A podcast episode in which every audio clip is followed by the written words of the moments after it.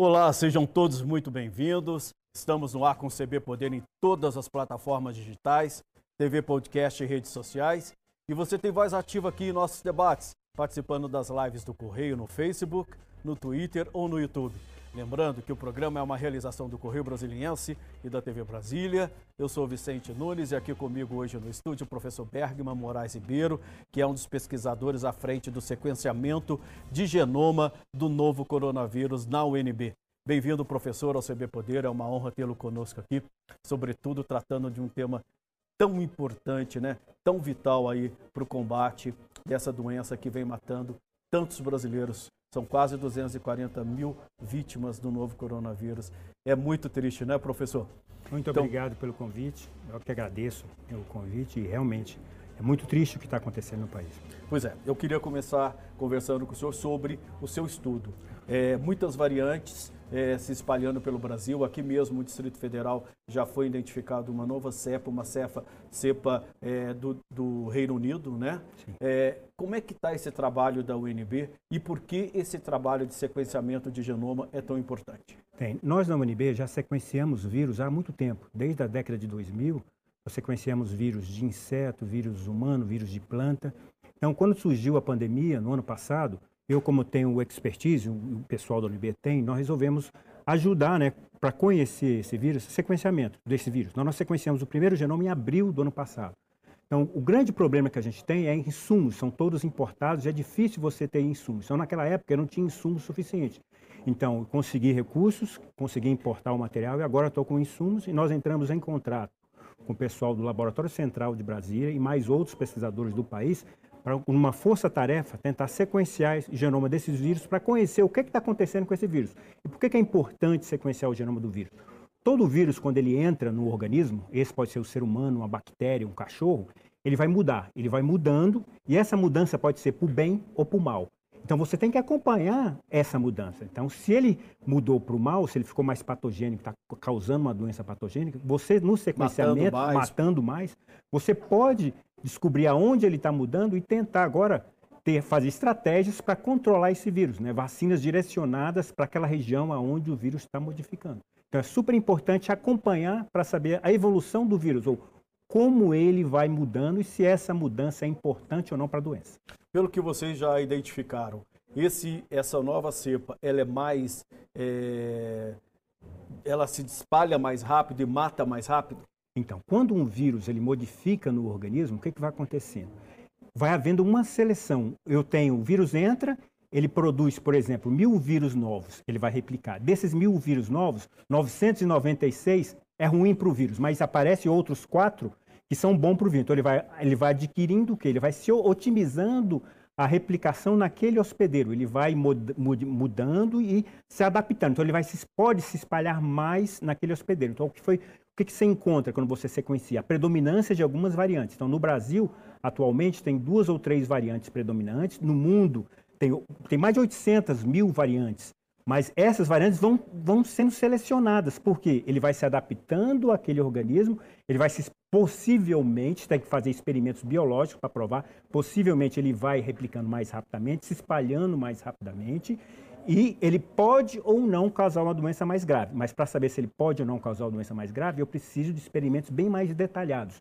Não é só analisando a sequência do genoma do vírus que você sabe se ele causa uma doença pior ou não. Você tem que fazer outros experimentos. Daí a necessidade da pesquisa científica. Então nós temos laboratórios no Brasil capazes de fazer essa pesquisa para saber se um vírus ele mata mais, ele é mais patogênico ou não. Com relação à transmissão, você tem indicações se ele está predominante. Se o vírus está predominante, significa que ele provavelmente está se espalhando mais. E esse espalhamento maior pode ser porque o vírus adquiriu nessas modificações características de se espalhar maior. É isso que eu queria perguntar para o senhor. Quando e por que essas variantes se tornam mais perigosas? Quando ele modifica em regiões que vão interferir na nossa defesa. Então, eu sou biólogo, né, trabalho com, com animais, né, com insetos, vírus, diferentes organismos. E esses vírus, eles estão presentes na nossa pele. Bactérias estão presentes no nosso intestino. Nós temos mais bactérias e vírus no nosso corpo do que células nossas. E nós estamos adaptados a esses vírus e bactérias, porque nós temos uma defesa eficiente. Nós controlamos o crescimento desses vírus. Agora, um vírus que nunca entrou em contato com o ser humano, ele entra em contato com o ser humano, você não tem defesa contra ele. Aí você tem que criar essas defesas. E se o vírus muda, ele pode mudar tanto que a minha defesa fica inócua. Eu não consigo mais me defender daquele vírus. Então, a mudança do vírus pode ser nas regiões aonde você produz defesa. Então, se eu mudei e eu não consigo mais reconhecê-lo, o vírus ele tem uma vantagem e vai causar uma doença mais séria. E como que controla isso, professor? É, vacinação é o caminho? Com certeza. Se você não vacinar, você vai permitir que o vírus replique, continue replicando, continue produzindo mais variantes, continue selecionando aqueles variantes que podem se transmitir mais e, possivelmente, um variante capaz de ter uma, é, causar uma doença mais grave. Então, por isso, vacinando, agora você para essa produção de variantes. Então, o mais rápido possível, a vacinação tem que ocorrer. Professor, mas a gente está vendo aí muitas cidades, inclusive o próprio Distrito Federal, suspendendo a vacinação por falta de insumos, por falta de imunizantes. Como é que a gente chegou a essa situação no momento tão dramático que a gente está vivendo? Posso confessar, confessar a você que lá em março, quando ouvi a notícia que o Han estava com coronavírus, eu não acreditava que seria uma pandemia como essa. Porque no passado, outros coronavírus apareceram, como o coronavírus SARS-1 e o MERS, que morreram pequenas mil pessoas, duas mil pessoas, cinco mil pessoas, e foi controlada a doença. Então, eu achei que ia ser, ia ser controlado rapidamente. Então, provavelmente, muitos governos acharam que a doença não ia se espalhar como se espalhou. Mas por isso que você tem que ser assessorado por quem estuda esses vírus. Não adianta você achar que vai acontecer alguma coisa. Você tem que se ter informações de quem trabalha com vírus para saber a real situação, se é perigoso ou não. Então, todos os governos têm que ser bem assessorados com quem entende do assunto para tomar as decisões certas. Tomando as decisões certas, você pode evitar muita coisa. Mas o Brasil entrou atrasado nesse processo. Isso está claro. Com certeza, com certeza. E, e, e o que é mais triste, né? Porque o Brasil sempre foi exemplo é, para o mundo nessa questão de imunização, né? Nosso Plano Nacional de Imunização é copiado em várias partes do mundo justamente pela eficiência que ele mostra, né? Com certeza, nós temos um plano de vacinação muito eficiente, né? No passado, todo mundo se vacinava, ninguém questionava uma vacina. Então, todo, toda mãe levava o filho para vacinar no, no, ano lá da gotinha, no mês da gotinha, e ninguém reclamava. Hoje em dia, as pessoas questionam vacinas. Por que questionar? Porque essas vacinas que estão sendo produzidas, elas foram testadas exaustivamente. Em um ano, por que foi, foi feita a vacina em um ano? Porque a tecnologia mudou. Hoje em dia, você tem muito dinheiro, você tem muito mais tecnologia para acelerar os processos, para fazer esses testes. E ninguém é louco de liberar uma vacina que não tem eficiência. Então, tudo isso é controlado. Tem vários relatórios. A Anvisa, por isso, está vendo os relatórios das empresas que estão fornecendo para usar emergencialmente as vacinas, para saber se realmente essas vacinas foram produzidas, têm controle de qualidade e vão funcionar. Ninguém é louco de liberar algo que não funciona. Pois é. O Correio publicou ontem uma matéria mostrando é, que, dependendo do ritmo de vacinação que o Brasil adotar, o número de mortes pela Covid pode cair 70% é, teria que ser vacinado em torno de 620 mil pessoas por dia. O senhor acredita que a gente vai chegar a esse nível de vacinação, dada essa lentidão que a gente está vendo? É possível, porque o Brasil tem muita experiência em vacinação. Né, de conseguir vacinar um milhão de pessoas. Né, tem o SUS, dia. né? Tem o SUS. É, nós temos o sistema de vacinação anual. Agora, nós precisamos de ter vacina, né?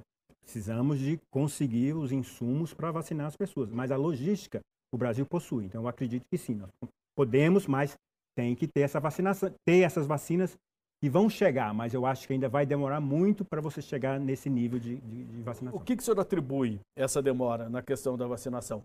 Faltou vontade política? Eu acho que é aquilo que eu falei para você no começo. As pessoas no início achavam que ia terminar rapidamente, ia ser apenas uma gripezinha. Só que foi só piorando e só está piorando.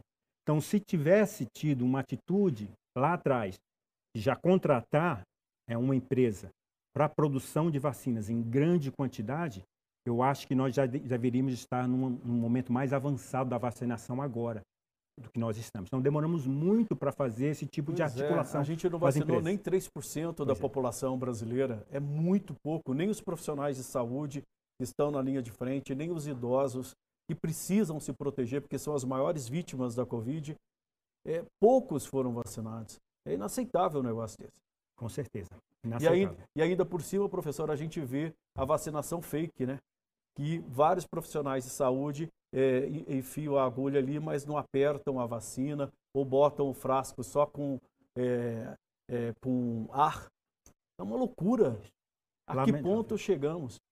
Muito lamentável o que está acontecendo no país hoje em dia. Mas assim, tenhamos esperanças, né?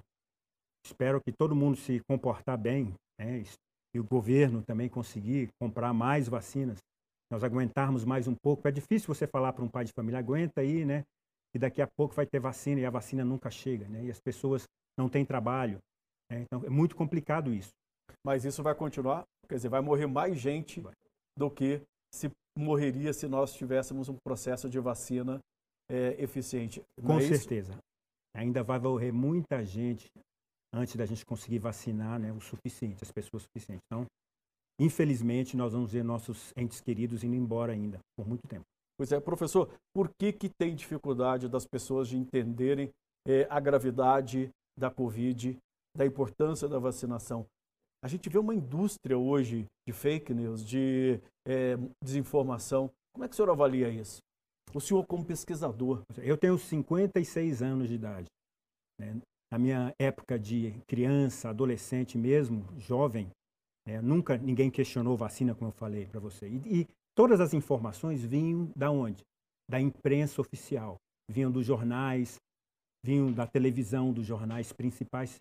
E essas pessoas que passam essa informação, como por exemplo esse veículo aqui agora, chamou um especialista, como, como os jornais consultam um especialista para darem opinião. Então, no passado, a opinião sempre era dada de quem era especialista do assunto. Hoje em dia, não, qualquer um pode ser especialista. Então, essas informações, essas fake news que acontecem em, todo lugar, devido a essa avalanche né, de é, mídia social, que cada um pode falar o que quiser. E até pessoas mal intencionadas começam a mentir e muita gente acredita. Então, um dos problemas, né, eu acho que foi isso, foi a diversificação das fontes de informação confiáveis. Então, esse é um grande problema. Pois é, a gente parece que vive uma tempestade perfeita, né? Sim. Falta vacina, é, indústria da desinformação, o nível de pesquisas caiu, e é sobre isso que eu queria falar com o senhor. O senhor, como estudioso, como pesquisador, é, os investimentos necessários para fazer pesquisas, para desenvolver todo esse trabalho importante que vocês desenvolvem, como esse sequenciamento de genoma, de vírus, é, hoje há dinheiro disponível para isso? Infelizmente, o dinheiro hoje em dia, basicamente, é para quem está pesquisando o Covid-19. Então, todas as outras áreas de ciência da pesquisa estão praticamente paradas. Então, nós temos. É, quem faz pesquisa no Brasil são os pesquisadores, os professores? Sim, mas quem realmente bota a mão na massa são os bolsistas.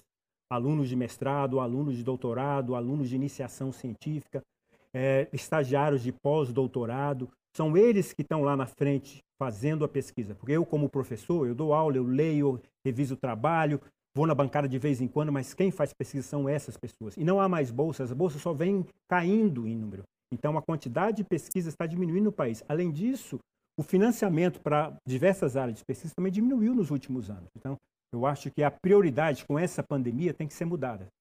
Então, os governos do mundo inteiro agora têm que olhar né, para a pesquisa científica como investimento e não como gasto.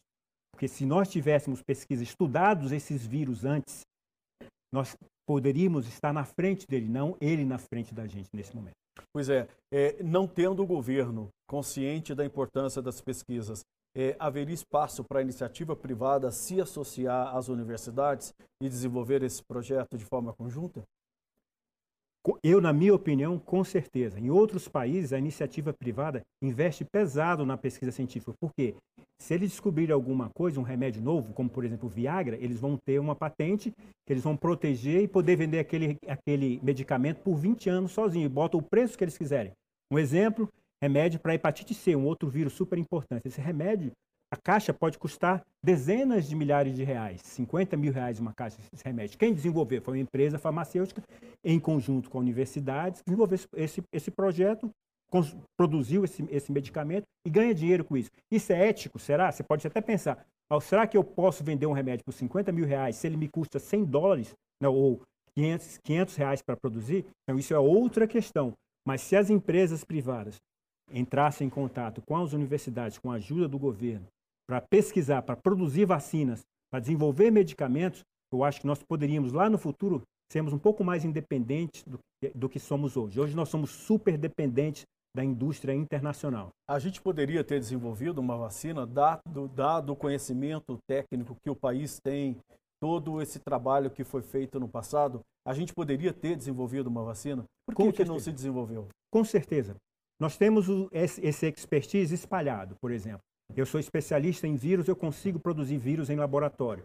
Esse vírus atenuado que poderia servir como vacina. Mas eu não consigo sair do laboratório e produzir esse vírus em grande quantidade para desenvolver uma vacina, misturar com outras substâncias, testar em pacientes. Então, o que, que poderia ser feito? Um consórcio, né? Pesquisadores fariam a produção do vírus atenuado, modificado, a, a indústria farmacêutica teria toda a infraestrutura para amplificar essas, esses vírus que foram produzidos na universidade, hospitais com pacientes para testar isso. Então, tem que ter tudo, tudo coordenado. Não é uma pessoa, não é um professor da universidade que vai dizer, eu vou fazer uma, uma vacina. Não é assim tem que ser um conjunto de ações de vários atores diferentes para que isso aconteça. Inclusive isso, o próprio isso, governo também dentro desse processo. Com né? certeza, inclusive o próprio governo. Então não é ação individual. Então não vai ter um salvador da pátria. Tem que ter a, a, os, as pessoas trabalhando em conjunto para o bem comum. Então não, ninguém é ninguém quer sair primeiro. Hoje em dia não tem como você ser o primeiro. Você tem que sempre trabalhar em conjunto para favorecer. E eu queria só é, falar uma coisa aqui. Eu tenho que agradecer à Fundação de Apoio à Pesquisa do Distrito Federal, porque ela vem me, me dando dinheiro para trabalhar com vírus já há bastante tempo. E ela está colocando dinheiro para trabalhar agora com coronavírus, além da CAPES. Então, nós temos dinheiro para algumas coisas. É isso mas que eu queria que o senhor falasse, como é que está na Universidade de Brasília. Pois é. Essa questão. Então, tem vários projetos de contra a Covid, para estudar a Covid na Universidade de Brasília. Eu coordeno um projeto com mais de 30 pesquisadores e seis programas de, de, de, de pós-graduação. Tem um programa de pós-graduação em computação, programa de biologia molecular, programa de zoologia, programa de química. Então, todos esses pesquisadores estão trabalhando em várias partes diferentes do vírus. Por exemplo, eu trabalho no sequenciamento e produção de proteínas do vírus para diagnóstico. Eu tenho um grupo de pesquisadores da zoologia que trabalha com morcegos. Então, nós vamos descobrir quais os vírus tem nos morcegos daqui do Distrito Federal. E muita gente não sabe, mas o Brasil é um dos lugares onde tem mais espécies de morcego do mundo. E esse vírus, coronavírus, ele surgiu no morcego. Pois é, o SARS-CoV-2, né? Surgiu no morcego. Então, e nós não conhecemos os vírus que estão nos morcegos aqui. Então, como assim? Então, eu tenho Pode que investir... Um, com certeza. Um coronavírus e um morcego daqui. Com certeza. Então, e esses morcegos, eu tenho morcego que come inseto, tem morcego que come, que chupa sangue, tem morcego que se alimenta só de fruta, então, todos esses morcegos têm coronavírus, além do vírus da raiva. Os morcegos também transmitem outros vírus. E tem outros vírus que estão aí em mosquitos, como dengue, chikungunya, e outros 150 vírus que estão lá na floresta amazônica que podem ser transmitidos por, por picada de mosquito. E outros. E não está sendo feita a, a, pesquisa Sim. que deveria ser feita. Sim, existem pesquisas pontuais. Por Pontuais. exemplo, eu sou especialista em vírus, eu, eu posso, como eu tenho trabalho hoje em dia, coleto mosquito, por exemplo, em Tocantins, no DF, e sequencio esses mosquitos, tudo que tem ali. Ver se eu acho algum vírus humano, algum vírus potencial. Então, eu não posso isolar esse vírus. Aí tem um outro laboratório que tem um laboratório de segurança, pode se eu encontrar um vírus interessante, ele pode produzir aquele vírus e estudar. Ó, esse vírus aqui parece com um vírus que causa febre hemorrágica. Então, vamos estudar esse vírus, vamos aumentar ele, vamos produzir proteínas anticorpos contra ele, vamos ver, sabe, é, produzir kits de diagnóstico desse vírus, vamos conhecer esse vírus talvez ele possa ser um problema lá no futuro. Então, se você não fizer essa vigilância ambiental, de conhecer o que está circulando, você vai descobrir quando ele aparecer. Como aí aconteceu. Já vai, aí já vai ser tarde. Né? Exatamente. Quer dizer, não há um trabalho preventivo. Pois é, não, é mais iniciativa. Quando você é contratado como professor de universidade, eu sou especialista em vírus. Então, eu, eu tenho lá a minha sala, nada mais. Como é que eu monto um laboratório? Eu tenho que escrever um projeto dizendo eu quero trabalhar com vírus de morcego. Eu envio isso para uma agência que financia, que é governamental. Não tem nenhuma agência privada aqui que vai me financiar. E se for aceito, eu vou ganhar um dinheiro para comprar equipamento, reagentes, eu vou pegar um menino da graduação para ensinar ele como é que faz pesquisa, um aluno de mestrado, um aluno de doutorado, e aí você começa a formar um grupo de pesquisa e começa a entender aquele vírus, aquele, aquela, aquele, aquela situação. E a mesma coisa acontece com física, com química, com zoologia. Cada professor vai estudar uma coisinha. E cada coisinha vai sendo acrescentado na biblioteca mundial de conhecimento. E esse conhecimento picadinho chega no momento que você tem uma descoberta interessante, como por exemplo, como é que o celular chegou do jeito que é? Através de milhares de pesquisas de gente do mundo inteiro. Então, todos esses programas de computador, transistores e tudo mais, câmera fotográfica, tudo isso são resultado de pesquisa. De pesquisa. Professor, eu vou pedir licença um minutinho para o senhor. A gente vai fazer um breve intervalo. O CB Poder volta daqui a pouquinho. Hoje a gente recebe o pesquisador da Universidade de Brasília, professor Bergman Moraes Ribeiro. Fique aí, a gente volta já já.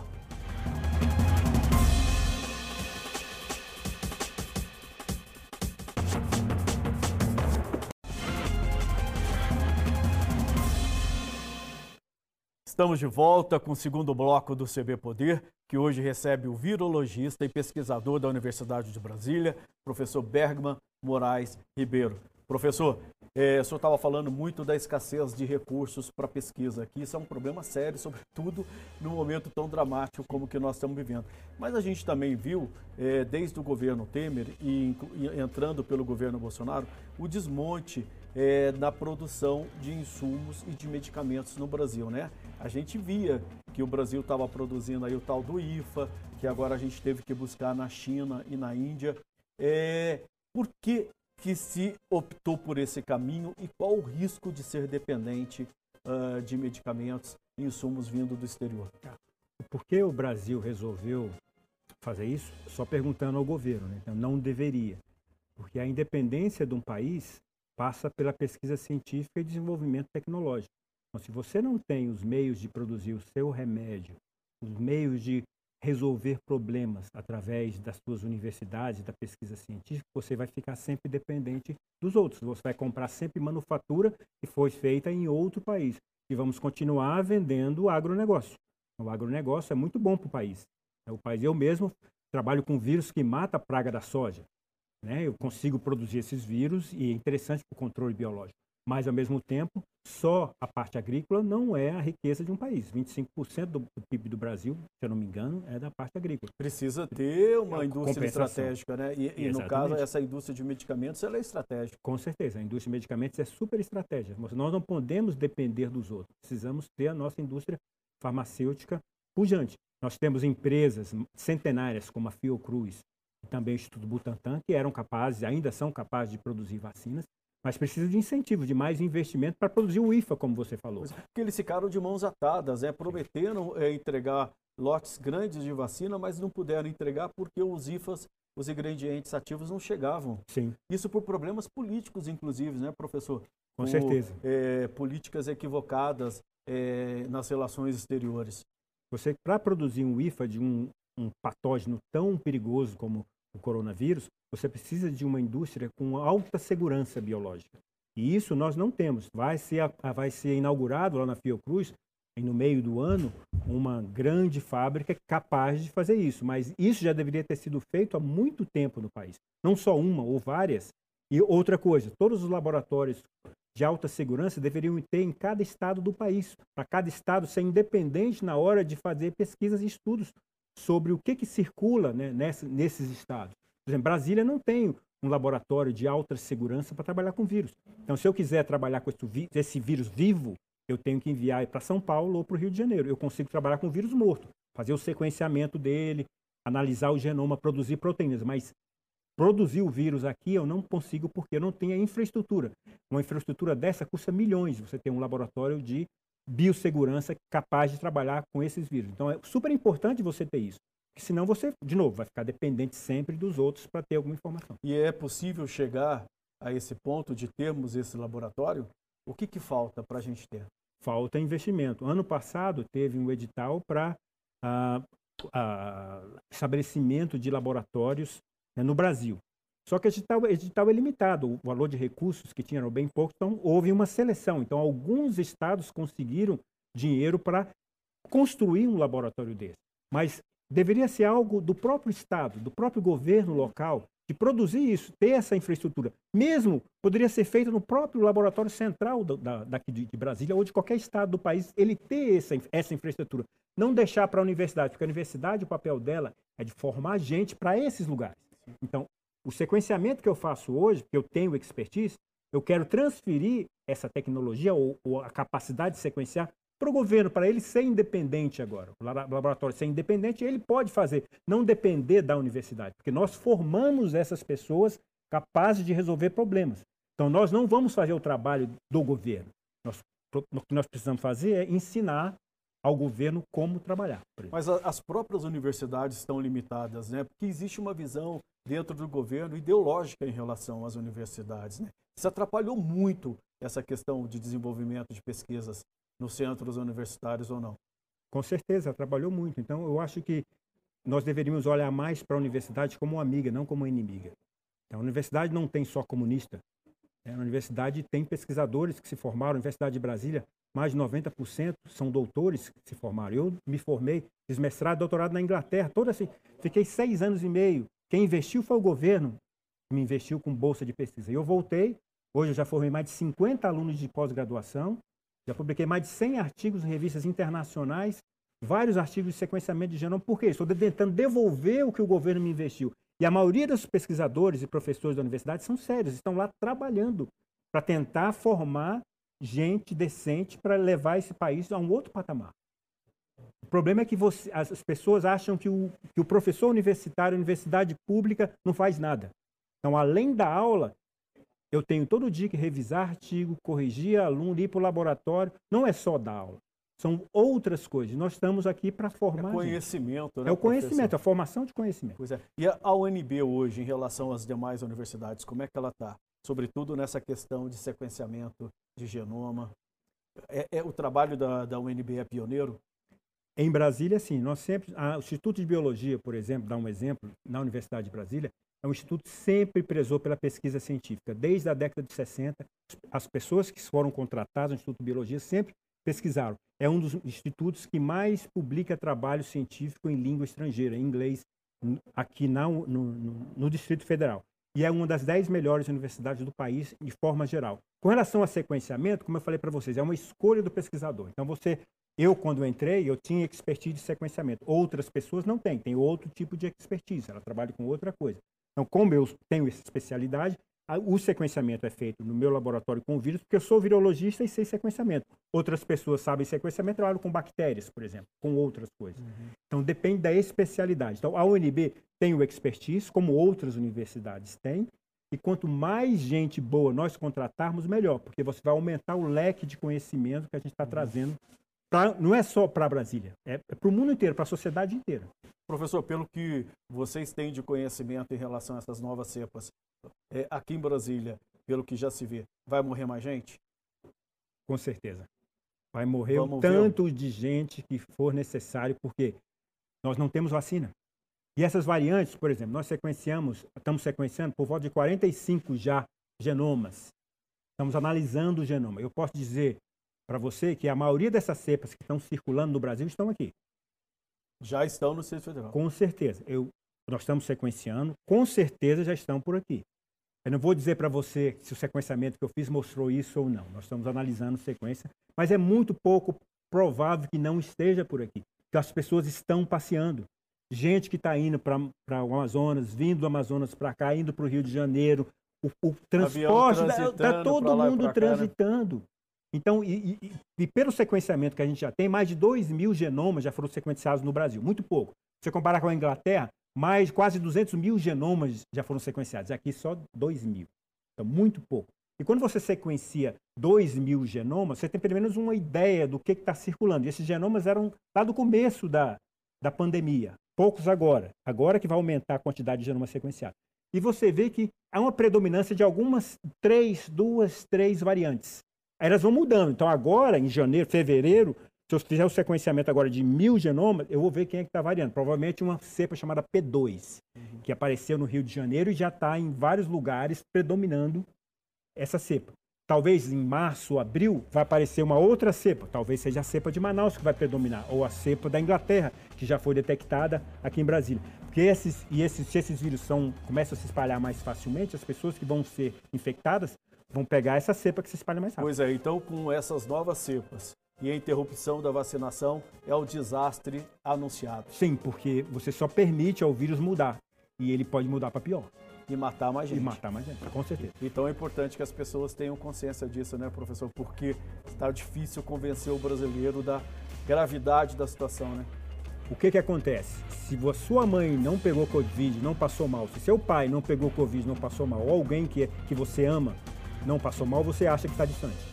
É, mas o difícil, por que ter que chegar a esse momento? Pois né? é, falta de empatia, talvez? É, estamos vendo isso. Professor Bergman Moraes Ribeiro, muito obrigado pela sua presença aqui no CB Poder. Eu teria muitas outras perguntas para fazer para o senhor. Infelizmente o nosso tempo acabou, mas o senhor já está convidado para voltar aqui ao programa, tá? Muito, muito obrigado, obrigado, pelo convite. Eu acho que é um dever né, dos pesquisadores fornecer informações corretas, né? Como um veículo como o seu. Muito obrigado. CB Poder fica por aqui. Obrigado pela companhia. Até a próxima. Tchau.